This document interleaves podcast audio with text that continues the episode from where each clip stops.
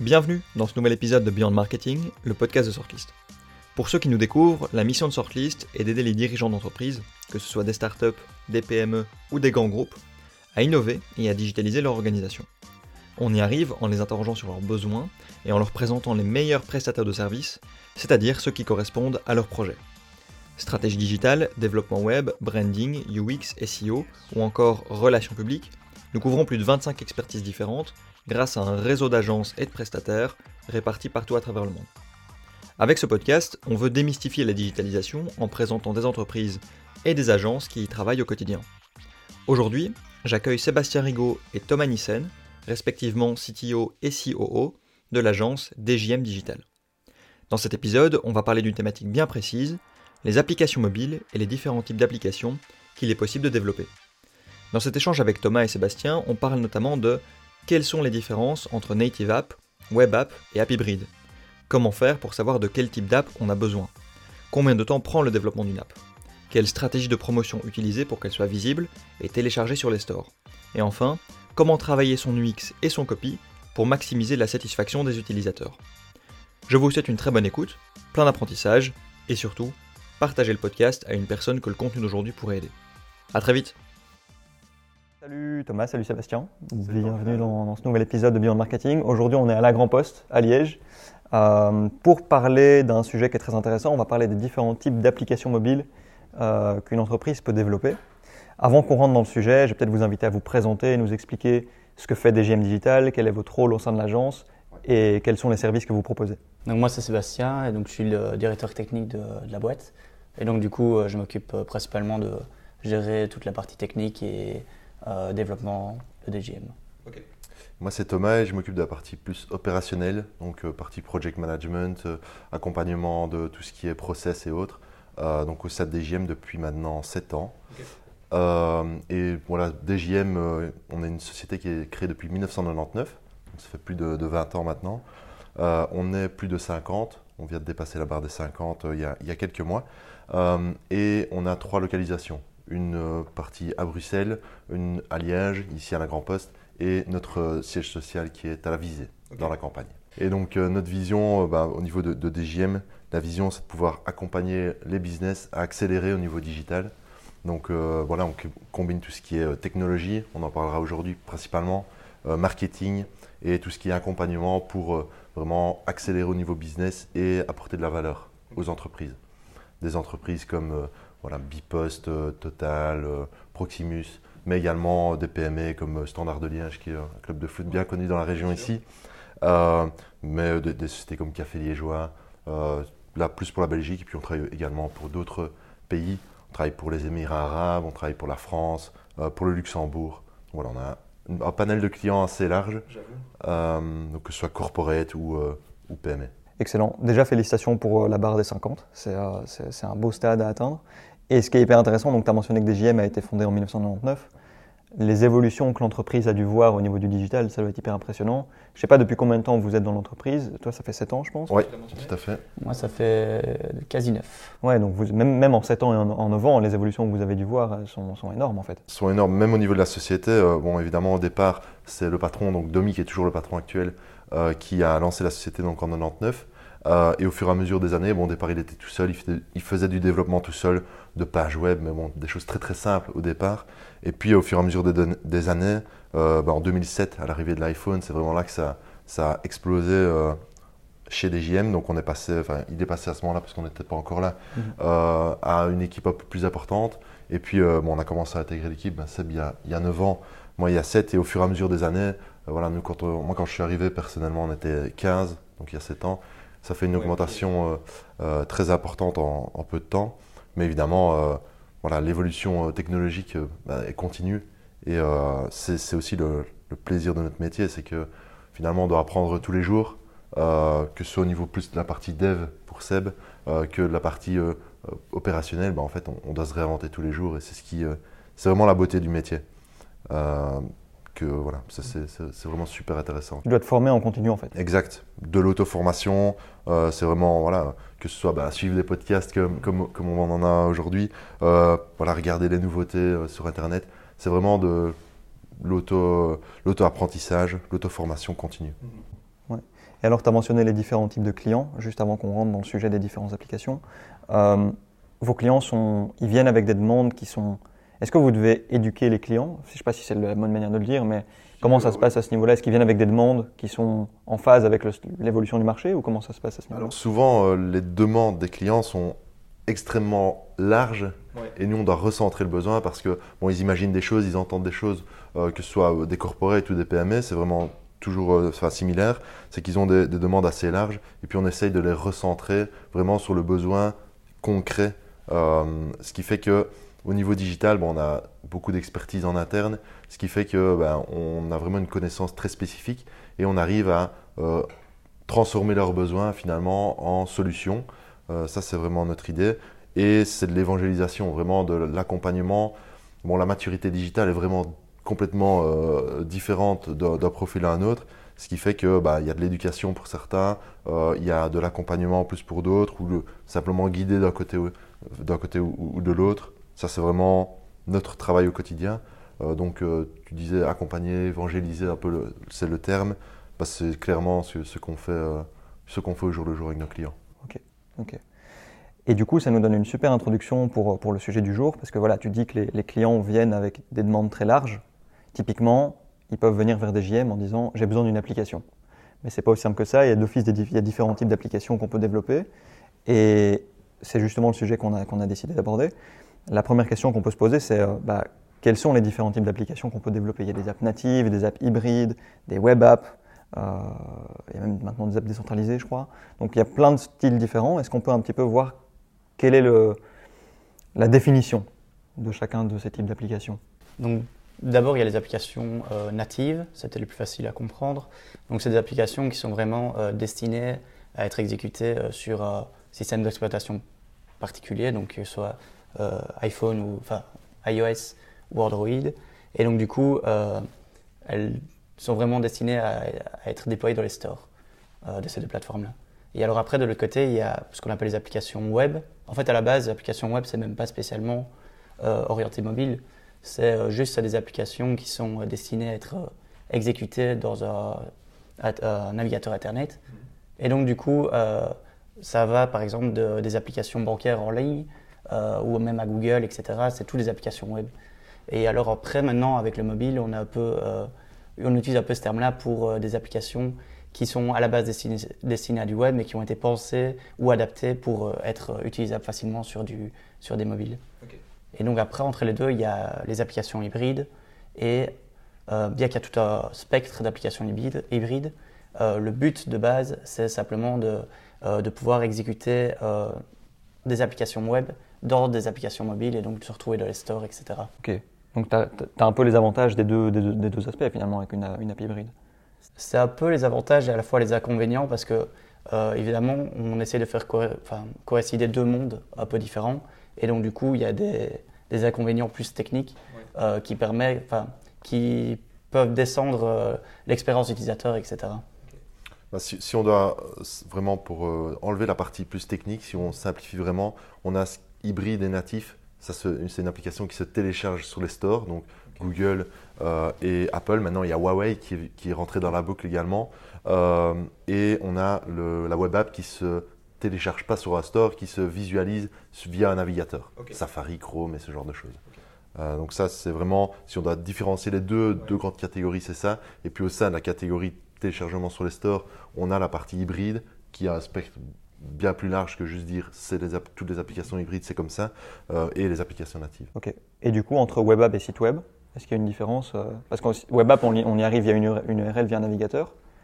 Quelle est la différence avec un site plus classique du coup? A priori, il n'y a pas réellement de grande différence pour l'utilisateur, c'est juste plus une distraction. Euh, point de vue fonctionnalité, un site web c'est plus quelque chose euh, de consultation de contenu, etc. Mm -hmm. euh, Qu'une web app en général c'est plus quelque chose où les utilisateurs vont interagir avec.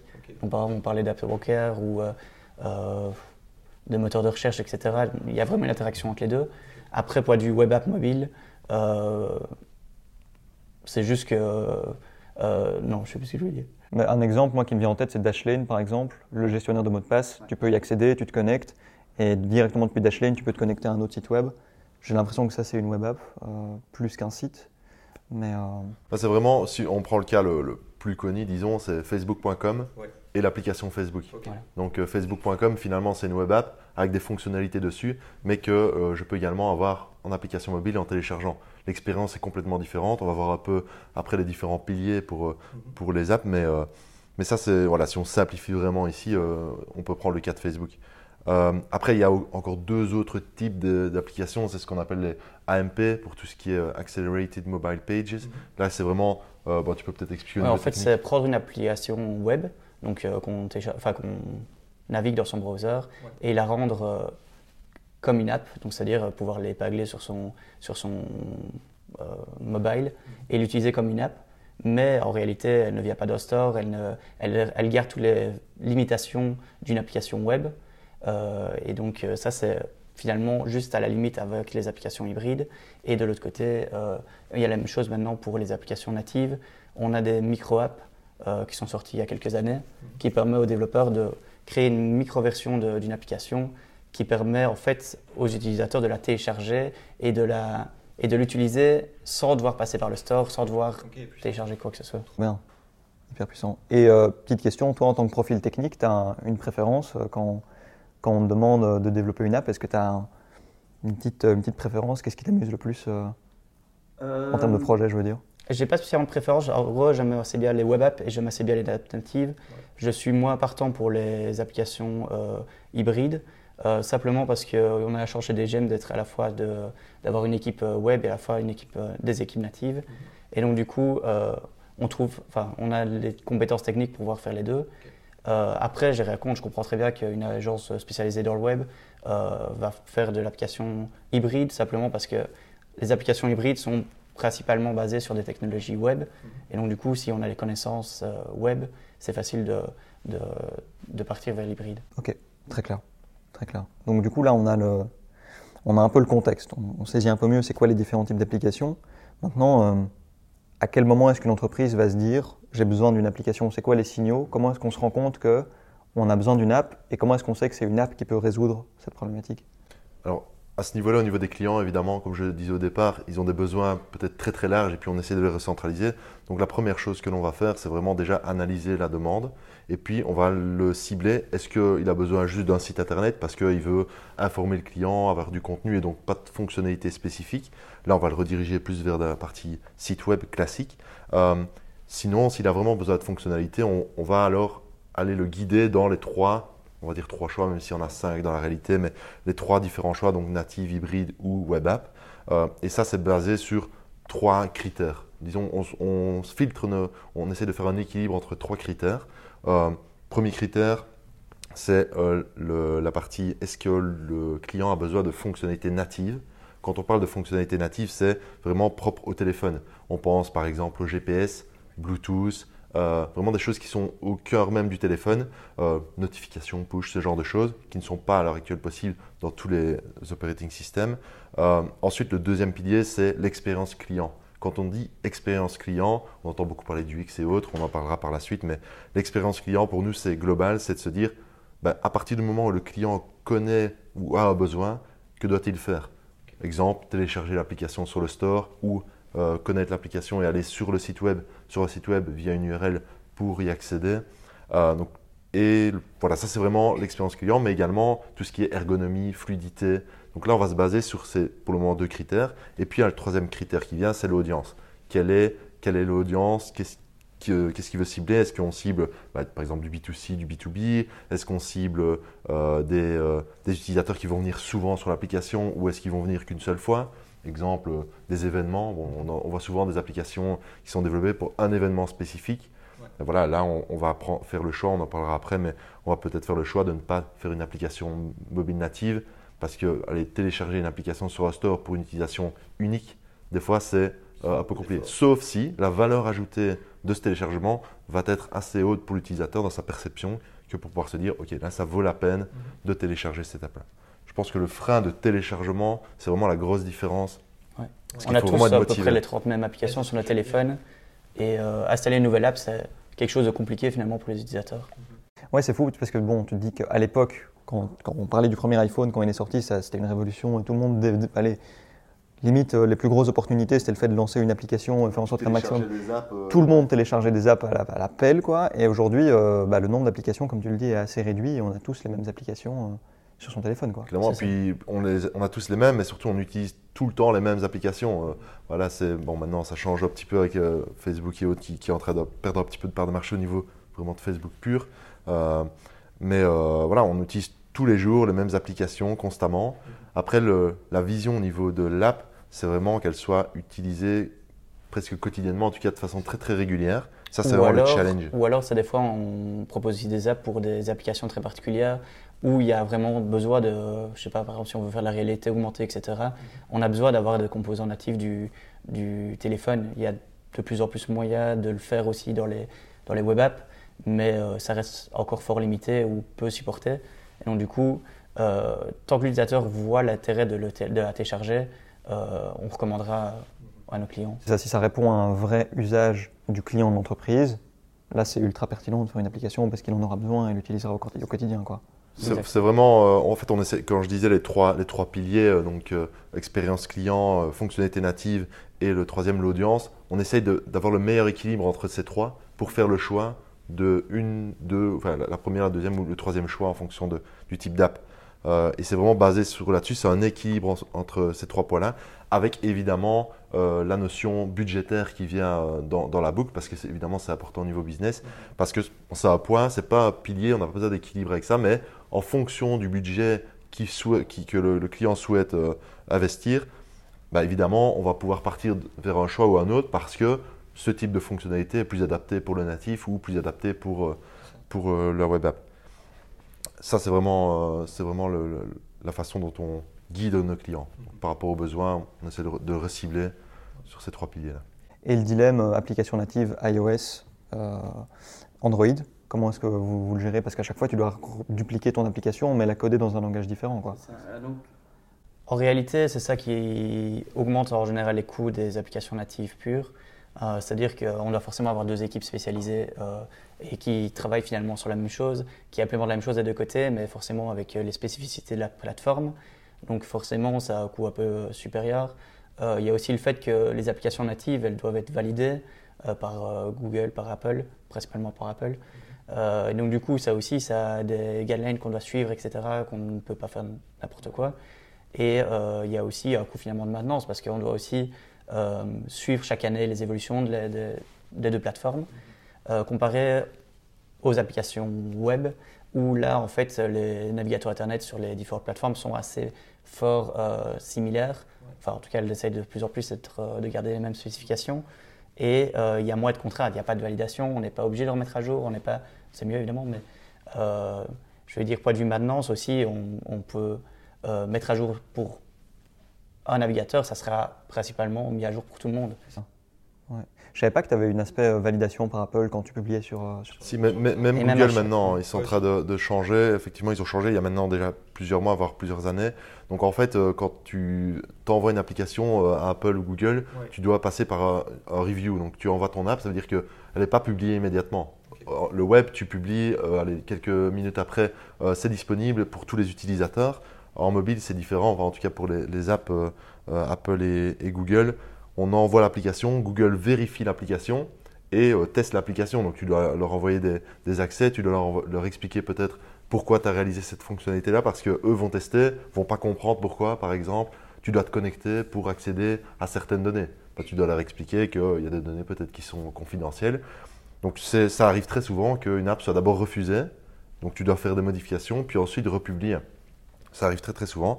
Au niveau de Google, euh, la vérification a aussi lieu maintenant. Maintenant, elle est, je pense en tout cas, évidemment je légère. connais pas, mais plus légère, dans le sens où on a beaucoup moins de, de, de, allez, de refus par rapport à Google. Précédemment, Google, tu pouvais publier une app, elle n'était pas du tout vérifiée, ce qui faisait que la qualité des applications au sein du, du Play Store bah, pouvait être inférieure à celle que euh, Apple mettait en avant. En fait, tout l'enjeu est là pour eux et c'est pour ça qu'ils le font. Ils veulent qu'il y ait de la qualité sur leur, leur- leur store pour que l'expérience des utilisateurs soit meilleure. Euh, un peu comme Google sur les résultats des 10, enfin quand, quand, quand tu fais du référencement naturel, il faut que les 10 premiers résultats soient bons pour que les gens continuent d'utiliser le moteur de recherche et donc que ça soit un, ouais, effet boule de neige, de plus en plus de monde l'utilise. quoi. Et ça va même plus loin que ça. euh, Apple, chaque fois qu'on met, une mise à- enfin, qu'on met à jour une application, il revérifie aussi l'application. Et donc des applications qui ont bien marché, où on a juste fait de la correction de, de bugs mineurs, donc pas d'ajout de fonctionnalités, est parfois bloqué parce qu'il y a des nouvelles règles euh, qu'ils ont mis en place depuis l'année avant. Et par exemple, pour la vie privée, ça arrive souvent Mhm, maintenant qu'on doit retravailler. Ok, waouh. Et du coup, ça, ouais, ça c'est, un coût que le client doit aussi supporter sur ses apps. Et il doit en être conscient. C'est-à-dire qu'il y a de la maintenance qui va devoir être faite. euh, ça. Tout à fait. Mais ça, finalement, c'est un peu dans, dans tous les projets, ça c'est clair. Euh, L'avantage de, travailler avec du natif, c'est que euh, la maintenance, finalement, bah, on est avec les composants de base euh, de, i- bah, de la iOS, Apple et Google, ce qui fait que en termes de maintenance, si on doit comparer la maintenance d'une application native à une application hybride, dans la globalité, à mon avis, à, long terme, à moyen long terme, l'application native est moins importante en termes de budget, étant donné que on a vraiment les composants de base. On ne doit pas commencer à aller chercher des, librairies disponibles dans euh, d'autres langages. Euh, le problème de l'hybride, c'est ça. Et donc, en termes de maintenance, euh, si on regarde sur le long terme, les applications natives sont plus faciles entre à maintenir. Après, les applications hybrides ont un énorme avantage, c'est que comme elles se basent sur des technologies web, principalement, on peut aussi développer la web app avec quasi le même code et prendre des bouts euh, qu'on va remettre dans la mobile application. Euh, je pense que tant que ça reste sur des fonctionnalités très basiques, euh, c'est très bien et, l'expérience utilisateur en général est un peu moins bonne parce que si ça tourne sur des web views qu'on appelle, donc finalement c'est un browser dans une application, ça se ressent, c'est pas la même fluidité, c'est pas les mêmes composants. Après, comme j'ai dit, dans les applications hybrides, il y a tout un spectre. Par exemple, si on prend React Native, c'est développé en JavaScript, donc est euh, euh, un langage de programmation web. Et euh, derrière, après, React Native utilise quand même des composants natifs. Donc il y a moyen d'arri- d'arriver à une très bonne fluidité. Je pense que toute la partie marketplace de Facebook est dé- développée avec ça. Et c'est très difficile, à mon avis, de, voir la distinction entre les deux. Après, voilà, euh, euh, dès qu'on veut toucher à des, applications, des, des composants un peu plus natifs, euh, pour faire de la réalité augmentée, faire d'autres choses, euh, là, il évidemment, il faut essayer de mélanger les deux mondes. Et donc, il faut euh, développer des, con- enfin, des connecteurs, etc. Et là, ça devient plus compliqué. Je pense que tu mentionnais un point hyper important, c'est la partie ergonomie, fluidité. C'est qu'on n'a pas insisté là-dessus précédemment, mais euh, en termes de, de c'est un des critères également dans l'expérience client, le pilier expérience client qui est ultra important, l'ergonomie et la, fluidi- flu- euh, la fluidité de l'application. C'est euh, tu peux malheureusement, tu ne sais pas atteindre un niveau d'excellence euh, au niveau hybride ou au niveau web app que tu as au niveau natif pour des fonctionnalités vraiment spécifiques. Ce qui fait que si le client, dans ses besoins, euh, il mentionne un, un besoin très, spé- très spécial sur l'expérience client, la fluidité, euh, l'ergonomie, la facilité d'utilisation globale de son app, bah, évidemment, on va plus le diriger vers le choix du natif. Euh, parce que, en fonction des, des fonctionnalités qu'il demande, parce que il y a un, haut taux de, de- lié, lié à, la, à la fluidité de l'app et à l'utilisation de son app. Donc là, ça fait partie aussi d'un critère de choix euh, qu'on englobe dans l'expérience client. Tu peux aller beaucoup plus loin avec du natif, finalement. En termes de fonctionnalité, oui, ça c'est certain.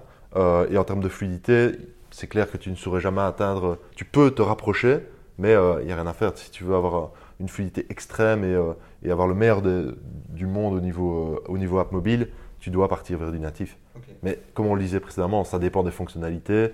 Euh, on arrive à se rapprocher, l'utilisateur ne verra peut-être même pas la différence, mais euh, voilà, c'est un critère important. Puis, comme on l'a dit, euh, on ne va pas spécialement conseiller une application native euh, si on ne pense pas que c'est un choix judicieux, parce que ça sert à rien de faire la meilleure application native si personne ne l'utilise. Tout à fait. Ça, il faut à la fin qu'il y ait des utilisateurs et que l'application serve à quelque chose et qu'elle soit vraiment utilisée. C'est ça qui compte. C'est peut-être point important aussi, c'est justement aussi euh, euh, par rapport euh, au- que ce soit une application web ou une application native, une fois qu'elle est déployée euh, sur les stores ou qu'elle est publiée sur le web, c'est pas vraiment fini parce que ça sert à rien de publier une application. Euh, de base, il n'y a jamais personne qui la, verra même. Il y a tellement d'applications sur le store, etc. Donc c'est là où ça démarre, où on démarre après euh, tout ce qui est partie euh, marketing, euh, faire connaître l'application, etc. Ouais, on va y venir justement. Une fois que tu livres l'application au client, comment tu fais pour la promouvoir, qu'elle soit visible, euh, comment tu fais pour qu'elle soit bien référencée? On peut peut-être en parler justement, comment ça se passe à ce niveau-là. Alors là, euh, il y a plusieurs critères. Bon, déjà, de base, c'est la même chose pour n'importe quel produit, que ce soit une app ou autre chose, c'est faire connaître son application. Il y a différentes possibilités. Bon, euh, évidemment, la notoriété globale, elle se gère euh, bah, que ce soit au niveau du marketing, je sais pas, les réseaux sociaux, création d'un site web et ce genre de choses. Bon, ça, on est vraiment sur quelque chose, peu importe le produit finalement, le digital et le fait de faire connaître son produit ou autre via le digital devient essentiel. C'est même plus un nice to have, c'est vraiment c'est obligatoire. Tu lances ton business, tu as besoin d'être présent en ligne. Euh, ça, c'est un point important. Ce qui veut dire que même dans la terme de notoriété, c'est pas uniquement digital, c'est global. je veux dire, ça peut très très bien fonctionner, le fait d'aller distribuer des flyers pour dire qu'on est toujours dans le traditionnel, mais c'est la notoriété globale aussi qui va faire jouer euh, le référencement de ton app dans le store. Parce que euh, la notoriété va faire que ton app va être plus téléchargée, plus utilisée, et donc elle va monter dans les stores. Ce qui fait que plus ton app est utilisée, plus ton app est téléchargée, bah, plus dans le ranking euh, des apps, elle va monter. Donc ça, c'est un point important. Ce qu'on va appeler plus le référencement naturel, si on reprend le, ce que, ce que les gens connaissent au niveau du web classique. C'est vraiment l'idée du référencement naturel. Après, il y a des référencements payants aussi. On peut euh, faire de la publicité sur les stores pour que, vous avez certainement déjà vu, quand vous téléchargez une app, tout au-dessus, il y a la banner avec euh, euh, l'application, l'annonce et l'application qui est mise en avant. Ça, c'est également possible. et donc ça, c'est référencement aussi plus payant. Il y a Google et Apple qu'il qui est possible d'effectuer. Mais bon, tout ça, c'est une discussion avec le client, ce qui fait que quand son app est sortie, bah souvent, ce qu'on avait précédemment, c'était OK, mon app est sorti, euh, mon bébé est sorti, voilà, c'est comme ça. Sauf que bah, bébé, il faut le nourrir, il faut le faire euh, grandir. Et bah, c'est clairement la même chose avec une app, c'est que c'est le début d'une nouvelle aventure. Et euh, cette nouvelle aventure, elle va durer tout au long de, de l'existence de l'application. Donc ça, c'est vraiment la partie référencement. Donc que ce soit lié au référencement, mais lié, on parlait de maintenance précédemment, bah, finalement, c'est une nouvelle aventure qui démarre et il faut la faire évoluer donc c'est vraiment, disons qu'il faut penser au niveau même, on peut retomber sur du traditionnel, du vraiment très concret. C'est, euh, comme je disais, création de site, euh, mhm. euh, faire connaître l'application en dehors de, de, juste mon spectre autour, de, autour du projet. Donc ça, c'est vraiment essentiel parce que si c'est pas téléchargé, si c'est pas utilisé, bah, finalement, ça ne sert à rien. Et à côté de ça, une fois téléchargé, ça s'arrête pas non plus là. Il faut aussi que l'application ait été finalement bien pensée pour que l'utilisateur l'apprécie euh, parce qu'une autre chose importante, assez, assez, importante sur les stores, c'est quand même euh, tout ce qui est euh, rating et donc appréciation. Et donc il y a aussi toute une politique aussi à, bien penser pour par exemple demander aux, utilisateurs de noter l'application au bon moment, etc. Essayer de ne pas le faire s'ils n'ont pas apprécié l'application. Mhm. il y a aussi toute une une chose, c'est essayer aussi que les utilisateurs reviennent dans l'application parce que sinon, finalement, comme on l'a dit, si on fait une app pour que les gens la téléchargent et qu'ils la laissent et qu'ils ne l'ouvrent même pas, ça n'a pas d'intérêt. Ça. tu peux le mesurer le, taux d'ouverture, etc. Tu peux savoir. Attention, tu peux vraiment savoir aller extrêmement loin en termes de, de, tracking. Après, évidemment, maintenant, il y a les limitations qui commencent à, venir avec euh, Apple, Google, qui limitent vraiment le fait de traquer. On voit maintenant quand on ouvre son app, est-ce que je souhaite être traqué ou pas? Euh, voilà, c'est, on est dans cette partie-là, mais euh, c'est des données en termes de, qui sont ultra importantes. Alors évidemment, il ne faut pas pousser trop loin le tracking pour pas rentrer dans la vie privée des gens, mais en termes d'utilisation, évidemment, c'est un point ultra important de, de, vérifier le taux d'utilisation. C'est un critère euh, essentiel dans une app. Mais évidemment, tout dépend de l'objectif de l'app. On parlait d'un événement euh, euh, tout à l'heure. Bah, évidemment, si je développe une application pour un événement, bah, c'est logique que les gens ne vont pas revenir après l'événement dans mon app s'il n'y a rien à voir. Donc ils vont la, la, désinstaller. Mais ça, ça fait partie d'un objectif global de l'app. C'est à définir avec le client.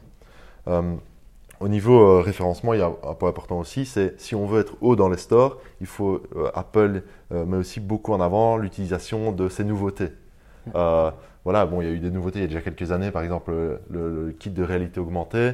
Bah, si tu utilisais ça et que tu pouvais, tu pouvais proposer à Apple de mettre en avant ton app, et le fait d'utiliser ces outils-là, et eux vont, vont vérifier l'application et vont mettre en avant ton app il y a par exemple des apps qui sont mis, une app par jour qui est mise en avant sur le store. C'est possible d'être présent, euh, d'être présent vraiment mis en avant par, par Apple sur le store. Et là, en termes de, puissance, euh, puissance de référencement, il n'y a, a, évidemment pas mieux. Si Apple te met en avant, bah c'est le c'est parfait, quoi. Oui, tu ne peux pas avoir mieux. Donc ça, c'est. Euh, Après, c'est sûr que dès qu'il y a des actions ou quoi dans les stores, par exemple, ça, ça fait un peu un effet boule de neige. Si s'il y a beaucoup de gens qui téléchargent l'app, elle va monter dans les, dans les, dans les top apps téléchargées. Et donc, du coup, euh, elle va être de plus en plus téléchargée. On a eu le cas avec l'application Bipost qu'on a fait l'année passée. Euh, ils offraient à un moment euh, des cartes postales. Bah, du coup, elle est montée en, quelques heures en top 1 de, Elle était des apps première des, apps en Belgique sur les stores. elle est restée pendant 3-4 mois première. parce que bah, on a eu plusieurs centaines de milliers de téléchargements en très très peu de temps.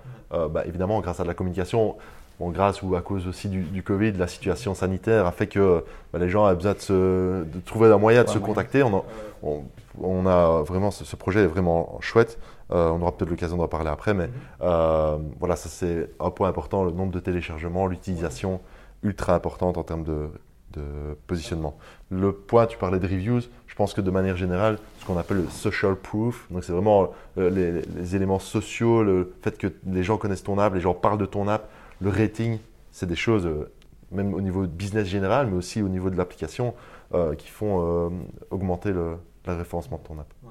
Ce qui est très chaud au niveau des reviews et des avis clients, c'est que quand tu n'es pas content, bah, tu as très envie d'aller le dire et d'aller le plaindre, mais quand tu es content, tu n'as pas forcément le réflexe de le dire non plus. Bah là, il y a toute une stratégie qui doit être mise en place autour de ça. C'est ce que Seb mentionnait tout à l'heure, c'est que en fait, quand tu vois que l'utilisateur revient plusieurs fois sur ton app, tu penses, tu considères qu'il l'apprécie, rien ne t'empêche à ce moment-là de lui pousser, tiens, évalue, évalue mon app. Évidemment, le problème, c'est que quand tu utilises une fois une app, peut-être que tu as été déçu, et là, il y a un risque de fait de demander directement l'avis au client. Par contre, c'est très intéressant d'avoir le feedback du client parce qu'évidemment, si tu lances une app et que tu fermes un peu les yeux et que tu dis ah, tiens, mon app elle est géniale et qu'en fait euh, personne ne, ne l'apprécie, bah, il faut pouvoir le savoir aussi.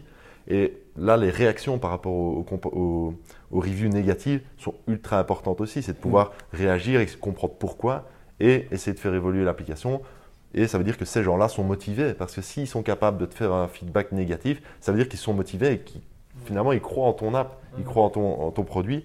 Et donc, euh, bah, apprendre de ça, réagir et peut-être euh, tu corriges le problème qu'ils ont rencontré, tu peux les recontacter après. Et le review négatif peut devenir un review très positif.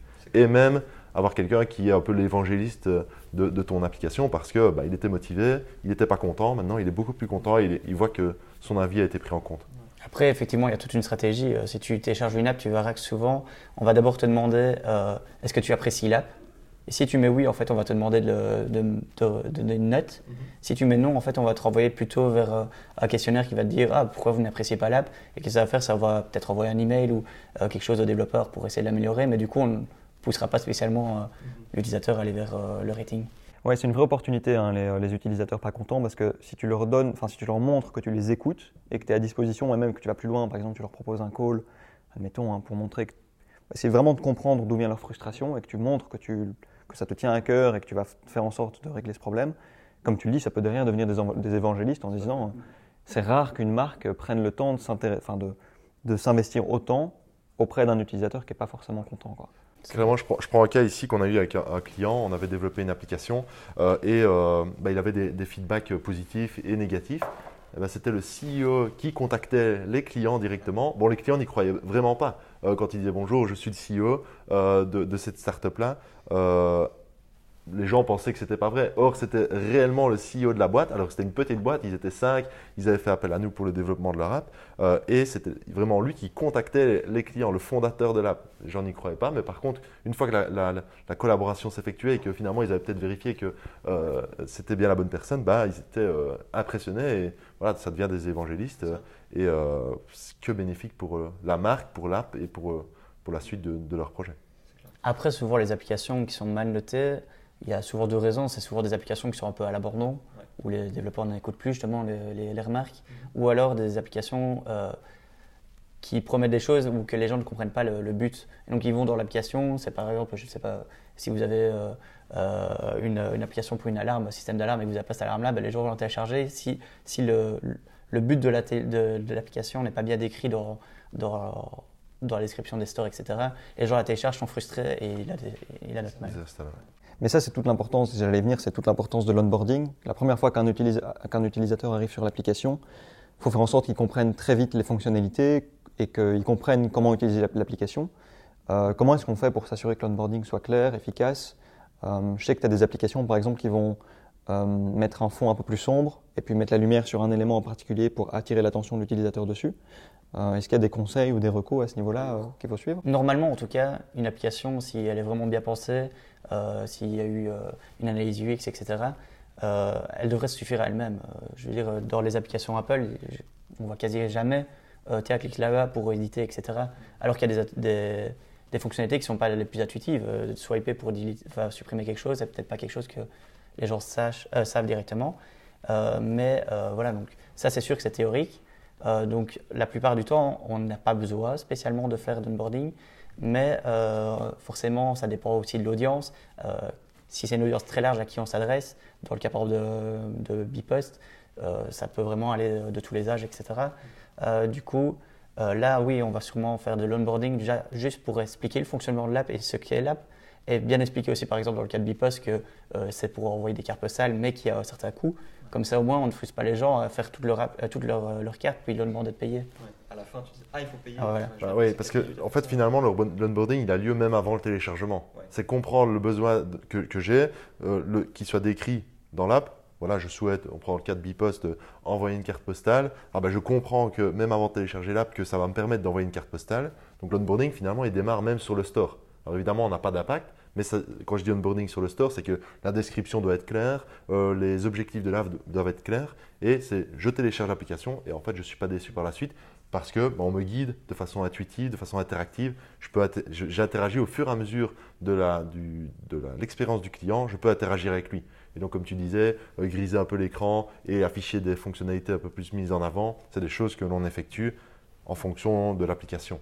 Ça, c'est évidemment, et en fonction de l'audience, on essaie aussi de faire un peu maintenant du profiling. On essaie, en fonction du profil, bah, peut-être diriger le client d'un côté ou de l'autre en fonction de ce que lui attend, en fonction de, son âge, de sa, du sexe, par exemple. C'est des choses qui sont possibles. Après, je dirais que euh, l'onboarding, où on sélectionne, euh, montrer où sont les features, etc., euh, c'est peut-être plus quelque chose qu'on fait dans les web apps. parce que des fois, elles sont peut-être plus complexes, il y a peut-être plus de fonctionnalités, donc peut-être les utilisateurs ne savent pas spécialement. et parce que dans les applications natives, euh, que ce soit Android ou iOS, il y a vraiment des guidelines à suivre. Enfin, on n'est pas obligé, mais euh, vraiment, c'est ultra, recommandé. Pourquoi? Parce que l'utilisateur, ben, on l'a dit, iOS, les utilisateurs utilisent des applications iOS tous les jours. Et donc, quand ils arrivent dans une application qu'on développe, ils s'attendent en fait, à retrouver les mêmes, les mêmes signaux, les mêmes, euh, la même utilisation. Et donc, du coup, ça doit, si on respecte bien les guidelines, en général, c'est assez intuitif pour ne pas devoir le faire. Éventuellement, on utilise ce genre de choses pour peut-être pointer vers une nouvelle fonctionnalité qui apparaît après une mise à jour mhm. ou ce genre de choses. Ok, clair. clair. Euh, un autre aspect important, c'est le copy, quoi. le texte que tu vas mettre dans l'application, notamment sur l'App Store quand tu parlais de la description. Là, tu arrives dans le copywriting, tu as aussi mentionné l'UX. Euh, vous, vous avez quelqu'un chez DGM qui s'occupe du copy ou c'est quel métier ça en fait En fait, euh, copywriter, on, a des personnes en interne qui s'en occupent parce que c'est un, élément qui est essentiel que ce soit un projet mobile ou un projet web ou un projet e-commerce, peu importe. Finalement, le copy est ultra important. Le choix des mots, euh, c'est le point également dans, une application ou dans un site web. Voilà, le choix des mots est, très très important euh, parce qu'il va initier une action, il va permettre de donner du contexte. Donc, on a des personnes en interne qui le font qui s'occupent, euh, que ce soit pour une application ou pour, euh, pour d'autres projets. Donc c'est le cas. Euh, et ça, je conseille vraiment à tous de, de, vraiment penser en termes de contenu en détail. Chaque élément doit être très très bien choisi. Chaque élément doit être mis en avant d'une certaine façon que, qui, va permettre au client finalement de se focaliser sur cet élément-là parce que c'est l'élément central. C'est vrai que des fois, on a, pour, on a très peu de place sur les écrans, on en a plusieurs plus, mais je vais dire à la base c'était très petit. Donc du coup, euh, chaque mot est hyper important. Euh, dans les petites tab barres où on peut choisir euh, les, les grosses fonctionnalités là, bah, si le mot n'est pas clair, déjà les gens ne vont pas comprendre. Et donc je pense qu'une autre partie très importante, que ce soit même web app ou app native, c'est la partie testing. C'est-à-dire ne pas peut-être pas publier l'app trop tôt, mais la faire tester à ses amis, à faire tester à son entourage. nous, forcément, on fait beaucoup de testing en interne, juste pour pouvoir voir simplement, sans rien dire à quelqu'un, lui donner l'app, est-ce qu'il la comprend, est-ce qu'il comprend le, le but de l'app, et est-ce qu'il s'y retrouve en fait dedans parce que souvent, euh, on a tendance à vouloir publier l'application directement en tant que client. C'est logique, euh, j'ai développé, j'ai envie de, de, mettre ça sur le marché. Sauf qu'il vaut mieux, des fois, attendre un petit peu, refaire tester son app parce que bah, des fois, on est tellement dans le projet, en tant que client, même nous, en tant que développeur, euh, on est tellement dans le projet qu'il y a des choses qui sautent aux yeux mais que nous, on ne voit plus. Et donc, c'est ultra important de pouvoir redescendre, proposer notre application à un panel d'utilisateurs qui, qui, est représentatif de la cible qu'on va avoir pour voir effectivement est-ce qu'il s'y trouve. Mais ça, c'est même déjà au niveau même de la création des, croquis de l'app, ce qu'on appelle les wireframes, ou même le design. Souvent, ce qu'on fait, c'est qu'on fait tester le design pour pouvoir euh, valider les concepts pour être sûr de ne pas partir dans une direction et que euh, en fait, ce ne soit pas du tout celle attendue par le client. Si derrière tu dois retourner dans le code pour refaire des modifications, etc., tu t'en sors pas. Ah oui, ça, tu t'en sors pas, ça a un coût plus important, ça ne convient pas parce que ça réduit, ça, ça, allonge le planning. Des fois, il vaut mieux se poser, prendre le temps d'analyser, le temps de valider ces, concepts avant de commencer à développer parce qu'évidemment, euh, sinon tu fais deux fois le travail. c'est aussi, euh, ça peut lier, quelque chose qu'on conseille beaucoup à nos clients. souvent, ils viennent avec une idée d'app et euh, qui est rempli de fonctionnalités. Le nombre de fois où on est venu pour nous demander d'implémenter Facebook. Euh, et donc du coup, on essaie aussi euh, dès le début de, comprendre le client, de comprendre ce qu'ils veulent vraiment et d'essayer d'isoler les fonctionnalités les plus importantes pour peut-être phaser en plusieurs mois, plusieurs années la création de l'application. Pourquoi aussi C'est pas que pour limiter les coûts, mais c'est aussi pour justement que les, les, utilisateurs qui arrivent dans notre app comprennent mieux ce que le but de l'app. Et éviter qu'ils se retrouvent dans des fonctionnalités qui seraient moins bien implémentées ou ce genre de choses et du coup qui noteraient mal l'application. c'est ça, c'est ça. Mais du coup, euh, ça te demande quand même un certain temps quoi, de, de, faire tout ça. Tu vois, quand à partir du moment où un client vient vers vous pour développer une app et le moment où elle est lancée, vous avez une moyenne de temps qui est plus ou moins nécessaire? Ça dépend du type d'application. Hein, il n'y a pas vraiment de moyenne de temps, ça dépend vraiment du projet. Alors, ce qui est certain, c'est qu'on ne peut pas lancer un projet mobile en un mois, ça c'est clair. Euh, rien que l'analyse prend déjà plus de temps. Euh, donc, allez, je dis, je pense, allez, si on doit dire minimum, un temps minimum, c'est minimum 6 mois. Et encore, 6 mois, c'est court, mais du moment où on démarre jusqu'au moment où l'application est lancée, qui est le début de l'aventure, comme on le disait précédemment. Mais voilà, pour lancer un projet, euh, pour lancer un projet concret, un concept qui, marche et qui est bien réfléchi, parce qu'on ne lance pas une app sans déjà avoir réfléchi à la promotion, au marketing tout autour.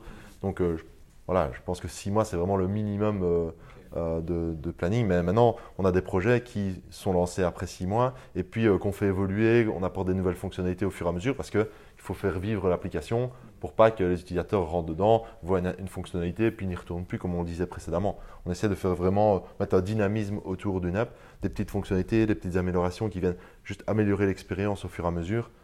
c'est essentiel. Donc il y a des projets qui durent six mois, d'autres deux ans, d'autres. voilà, on prenait le cas de Bipost, on l'a développé au départ en 2011. Euh, on est en 2022 maintenant. C'était même pas sur iPhone. Ouais, c'était même pas sur iPhone à l'époque. C'était euh, d'abord une web app qu'on a transformée et euh, qu'on a lancé ensuite en app mobile. et bah, c'est un projet qui est dans la durée et on espère que ce mm. projet va continuer. Je pense que c'est le cas. Et voilà, au fur et à mesure, on va ajouter des fonctionnalités. On fait des nouvelles refontes, évidemment, puisque les, les, évolutions, même visuelles, on s'attend, comme ça disait, on s'attend à retrouver ce que Apple propose, Google propose, on s'attend à le retrouver dans, dans, une app aussi, dans notre app. Donc euh, voilà, c'est des choses qui, évoluent. Un projet, c'est vraiment, quand on développe un projet mobile, on n'est pas juste un one-shot, euh, c'est vraiment une collaboration avec le client, où on est vraiment limite à l'intérieur de l'entreprise avec le client. C'est comme s'ils ils externalisaient un, département et euh, dans leur entreprise finalement. et c'est de la co-création, c'est vraiment un échange constant avec, avec les entreprises. Que ce soit, finalement, on parlait d'entreprises de PME, mais on n'a pas parlé de start-up. On accompagne aussi les start-up dès le lancement de leur projet. Euh, et puis, euh, ils volent peut-être de leurs propres ailes par la suite. On a lancé une startup, enfin, on a lancé un projet d'app startup euh, Tribune ça s'appelait, enfin, ça s'appelle toujours, il, y a, il y a trois ans, je pense. Et puis, on a développé l'application, on, les a accompagnés, et puis ils volent maintenant de leurs propres ailes parce que bah, ils ont intégré des développeurs en interne, ils ont repris le projet. C'est aussi le, type de choses que l'on fait parce que, bah, évidemment, une startup, plus elle grandit, plus elle va vouloir intégrer son projet en interne pour avoir plus de rapidité, plus de flexibilité, ce genre de choses. Mais euh, ça, c'est notre vision aussi. C'est accompagner, au niveau des startups surtout, et puis euh, bah, les former, les accompagner et être là après en soutien si besoin. Là, tu as mentionné deux choses intéressantes pour rebondir sur Bipos. C'est un, ça fait 11 ans maintenant. Donc, ce qui est génial, c'est que vous, vous connaissez le projet par cœur. Donc, vous avez, enfin, les, les, nouvelles implémentations, les nouvelles fonctionnalités qui doivent être développées se font beaucoup plus vite puisque vous avez tout l'historique derrière, du coup. Tout à fait. Bah, même en termes d'analyse, ça veut dire qu'on peut même venir nous avec des propositions, avec euh, une approche différente, euh, des choses que, parce qu'évidemment on est dans le technique, on est dans la veille technologique tout le temps, et donc il y a des choses euh, que l'on veut mettre en place. On parlait notamment avec eux de réalité augmentée, voilà, sur la carte, ce genre de choses. mais on vient avec des, propositions, mais également eux, ce qui fait que quand ils viennent avec des demandes, bah, nous on connaît le projet par cœur, et c'est aussi notre bébé. on a plein d'autres apps, mais il n'y a rien à faire. Bipa, ça fait 11 ans maintenant, c'est une collaboration qui fonctionne. Et euh, on prend le cas, bah, l'année passée, en 2021, on a envoyé 3 millions de cartes euh, sur l'année, euh, ce qui est vraiment pas mal. avec, comme on disait, l'application qui était dans top, top 1 de la, des stores pendant quelques mois. donc ça, c'est valorisant autant pour Bipost, mais également pour nos équipes voilà, les équipes de dev, les équipes de project management, euh, marketing, design. C'est connu. Quand tu parles, tu, tu, tu, arrives euh, chez un client et tu parles de l'application mobile postcard de Bipost, bah, ils connaissent. Tu et, ça, euh, et là, c'est valorisant et c'est vraiment. C'est pour ça aussi qu'on travaille, c'est pour des projets comme ça. Et l'autre chose sur laquelle je voulais rebondir, c'était tu as mentionné Apple et Google en termes de design, etc. C'est ces deux boîtes-là, bon forcément tu me diras, c'est normal puisque c'est elles qui, qui héberge les applications, mais en termes de design et de visuel, euh, c'est elle qui dicte le jeu, qui dicte le rythme et les tendances qu'il faut suivre J'ai envie de dire oui et non, parce que forcément, ils ont leur propre euh, style, etc. Donc du coup, si on respecte ces styles-là, euh, on ne perd pas les utilisateurs. Mhm. Mais comme la plupart de, nos clients veulent avoir une même application à la fois sur Android et sur iOS, souvent on propose des, designs, un design commun, le même design pour les deux, pour les deux applications. Mhm. Et donc du coup, on va nous suivre plutôt les, tendances euh, actuelles des applications. Euh, et ce n'est pas pour autant qu'elles respectent totalement Material Design pour, euh, pour Android ou, ou le Flat Design, etc. pour iOS. Donc ça va vraiment dépendre un peu du produit aussi, je pense, etc. Mais il donne, il donne quand même des, guidelines. tu peux évidemment suivre. Maintenant, il te donne des guidelines, des choses à faire, des choses à ne pas faire.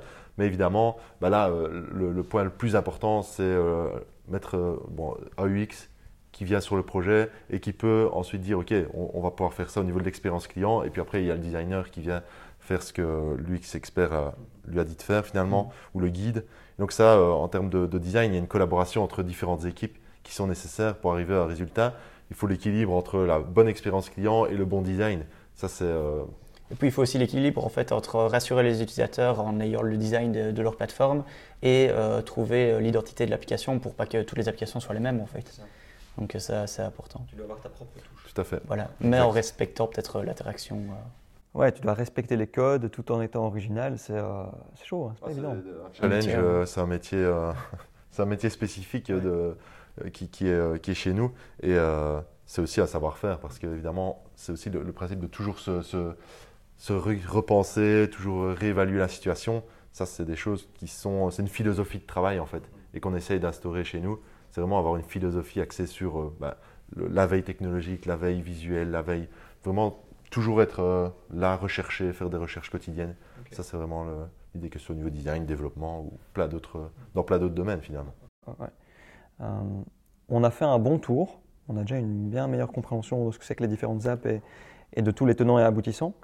Avant qu'on termine, est-ce qu'il y avait un sujet qu'on n'a pas forcément abordé, dont vous vouliez parler? Est-ce que vous aviez un exemple de client? On a mentionné Bibost et Tribune News. Est-ce qu'il y a un sujet que vous vouliez aborder dont on n'a pas forcément euh, parlé avant qu'on clôture euh, Si on parle peut-être de, clients ici, euh, un, cas qui est, je pense qu'il y a on a, on a, expliqué Bipost et Tribune News pour les apps natives. Après, on a évidemment des projets en web app. Nous, ce qui est important, c'est qu'on n'a pas l'habitude, comme Seb disait au départ, de développer des, applications hybrides. soit on développe une web app, soit on développe une application native. Euh, pourquoi? Parce que, comme on le disait, c'est qu'on a les, deux ressources. On a des ressources web et on a des ressources spécifiques mobiles. Euh, on a un projet, on a parlé de, natif pour Bipost et, Tribu. Voilà, on a des projets comme euh, pour Total, par exemple, où, le choix a été porté vers une application web et donc qui se visite via un navigateur bah, pour différentes raisons. Et donc, les trois piliers qu'on disait au départ, bah, qu'on mentionnait, c'est on, joue avec ces piliers-là et le cadre total, c'était de partir vers une web app et euh, si on prend ce cas en particulier, c'est euh, accompagner les clients dans l'entretien de leur véhicule. Euh, ce qui fait que l'entretien du véhicule, bah, ce n'est pas constant. C'est une fois par année, peut-être deux fois, bon, ça dépend des véhicules. Bah, là, on s'est dit, ah, tiens, on a réfléchi à tous ces piliers-là, on s'est dit, ah, bah, tiens, on va partir vers une web app parce qu'il y a ces avantages-là et qu'on n'utilisait pas spécialement de fonctionnalités natives. Donc ça dépend vraiment. ou par exemple, il y a des clients où même on fait finalement les deux. dans le cas du standard de Liège, on a fait l'application native. Pourquoi? Parce que euh, de base, il y a des, nouvelles, etc. Donc ça pousse les gens à revenir dans l'app. Et puis, il n'y a rien à faire, télécharger l'application du standard sur, son, sur ton téléphone, c'est aussi un peu une marque de, de, de, fan. Donc c'est un peu émotionnel. Donc du coup, on a fortement poussé pour, euh, pour euh, faire l'application native. Mais à côté de ça, on a fait aussi des applications web, par exemple pour recharger sa carte pour les boissons, etc. Mhm. Pourquoi? Parce que du coup, ça permettait à ceux qui n'ont pas spécialement envie de télécharger l'app ou qui viennent une seule fois au stade, etc., de le faire, enfin de pouvoir le faire facilement. Et, mais à côté de ça, forcément, on peut aussi, comme on fait les deux, intégrer cette partie-là aussi dans les applications natives. Euh, trop bien. Du coup, pour, euh, pour terminer, est-ce qu'il y a un endroit où on peut renvoyer les gens? Où est-ce qu'on peut renvoyer les gens qui nous ont écoutés jusqu'ici? Est-ce qu'on peut les renvoyer vers le site de DJM Peut-être vers votre profil LinkedIn respectif? Oui, bien sûr. Bah, bah, les deux, comme tu mentionnes, euh, que ce soit le site ou, le profil LinkedIn, il n'y a, aucun problème. et en fonction bah, des besoins, ils feront appel peut-être à Seb, à moi ou à d'autres personnes dans l'équipe. et voilà, on se fera plaisir de, de les accompagner dans leur stratégie digitale. Et on te remercie évidemment de de, cette, euh, de ce podcast. C'est un, un, véritable plaisir. Et euh, je pense qu'on a pris du plaisir. C'était le premier pour nous, donc euh, c'était chouette. Merci beaucoup. Merci à vous deux. Merci d'avoir écouté cet épisode de Beyond Marketing. J'espère que cette conversation avec Sébastien et Thomas pourra vous aider. Personnellement, j'en retiens plusieurs choses. Je retiens d'abord les différences fondamentales qui existent entre Native App, App Hybrid et Web App. Comme Thomas et Sébastien l'expliquent, ce sont des produits différents qui répondent à des besoins différents. Je retiens ensuite les efforts qui doivent être investis dans la promotion et la diffusion d'une application. Développer une app n'est que la première partie du travail. Derrière, il faut encore s'assurer qu'elle soit téléchargée et utilisée régulièrement par notre public cible. Et enfin, je retiens la nécessité de la maintenance pour toujours garder son app à jour et faire en sorte qu'elle ne devienne pas désuète. Thomas et Sébastien nous donnent un excellent exemple avec Bipost, qui retravaille son app constamment depuis plus de 10 ans. J'espère que cet épisode de Beyond Marketing vous a plu. Pour ceux qui sont sur Spotify, sachez que ce podcast a aussi été filmé et est disponible sur YouTube. Le lien est dans la description du podcast. Je vous souhaite une excellente journée et on se retrouve bientôt dans un prochain épisode.